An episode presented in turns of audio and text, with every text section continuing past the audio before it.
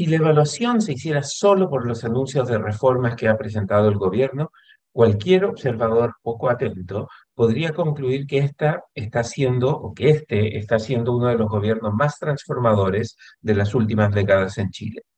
Pero como la evaluación final se hace respecto a los resultados y logros en estos 15 meses de administración del presidente Gabriel Boric, la única conclusión posible es que este está siendo un gobierno de enanos, tanto por su incapacidad para cumplir sus ambiciosas promesas como por su ineptitud para realizar las tareas básicas que implica ser gobierno.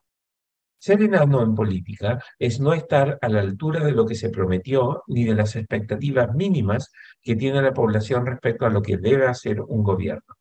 La administración Boric llegó al poder con una agenda fundacional ambiciosa y desmedida.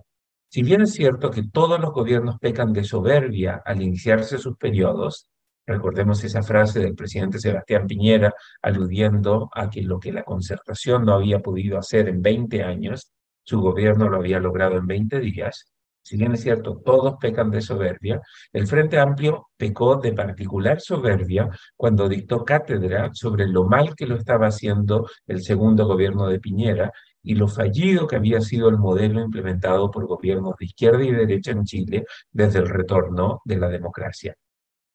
Aunque siempre es más difícil cuando hay que gobernar que cuando se puede criticar desde la galería, otra cosa es con guitarra, la distancia entre lo que el gobierno de Boric ha podido hacer y el discurso de superioridad moral y técnica que tenía su generación cuando era oposición es especialmente abismante. Uno de los mejores ejemplos fue la rapidez con la que se derrumbó el liderazgo de Isia Siches, la ministra del Interior nombrada por Boric al asumir su gobierno después de haber usado irresponsablemente su tribuna como presidenta del Colegio Médico para criticar la respuesta del gobierno a la pandemia del COVID-19, Siches tardó menos de una semana para hacer estrellar en el piso su reputación como ministra. La patética escena de su comitiva mostrando una bandera mapuche por la ventana de un auto cuando era repelida a tiros en la Araucanía en su primera visita a la región, dejó en claro que este gobierno no tenía dedos para el piano. En los 15 meses de gobierno que ya han transcurrido, la ineptitud oficialista, la falta de preparación, la superficialidad de sus lecturas sobre el país, la arrogancia de sus declaraciones y el exceso de errores no forzados han confirmado una y otra vez que el gobierno no está a la altura del desafío y que no tiene capacidad para cumplir sus promesas. Pero la fuerza de la realidad no ha sido suficiente para que el gobierno retroceda en su ambición o para que corrija rumbo. En vez de recular y tratar de evitar seguir cometiendo errores, el gobierno ha doblado la apuesta. Aunque es evidente que el gobierno y también el Estado son incapaces de poder asegurarse de que los estudiantes puedan asistir a las escuelas públicas y adquirir los aprendizajes más básicos, la moneda se embriaga en el ambicioso sueño de convertir al Estado de Chile en un actor relevante a nivel mundial en la producción de litio. Aunque el gobierno no es capaz de hacer valer el Estado de Derecho e imponer el orden en la Araucanía, Boric intenta dar lecciones sobre cómo otros gobiernos del mundo debieran defender los valores democráticos. Aunque el país está sobrepasado por una crisis de seguridad en las calles, Boric insiste en que su gobierno quiere fortalecer la red de protección social.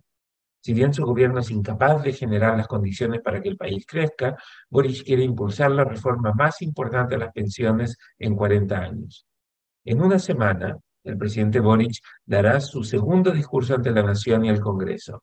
Aunque muchas personas no se molesten en escuchar lo que tenga que decir el egresado de Derecho, quien nunca fue capaz de terminar sus estudios y titularse, lo más probable es que el discurso termine replicando lo que ha sido la tónica de este gobierno.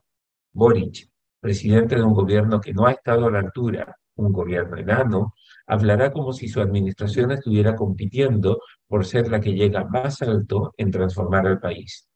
La disociación entre la realidad de ser un gobierno enano y las aspiraciones de ser un gobierno de gigantes pudiera parecer incluso tierna si se tratara de un juego de niños, de niños. Pero como estamos hablando del gobierno de la República, la incapacidad de Boric para verse al espejo y entender que el suyo es un gobierno que no da el ancho, debiera preocupar al resto del país. Después de todo, no hay nada más peligroso para una sociedad que sus líderes no sean capaces de entender a cabalidad sus fortalezas y sus debilidades. El libero, la realidad como no la habías visto. Haz que estos contenidos lleguen más lejos haciéndote miembro de la red Libero.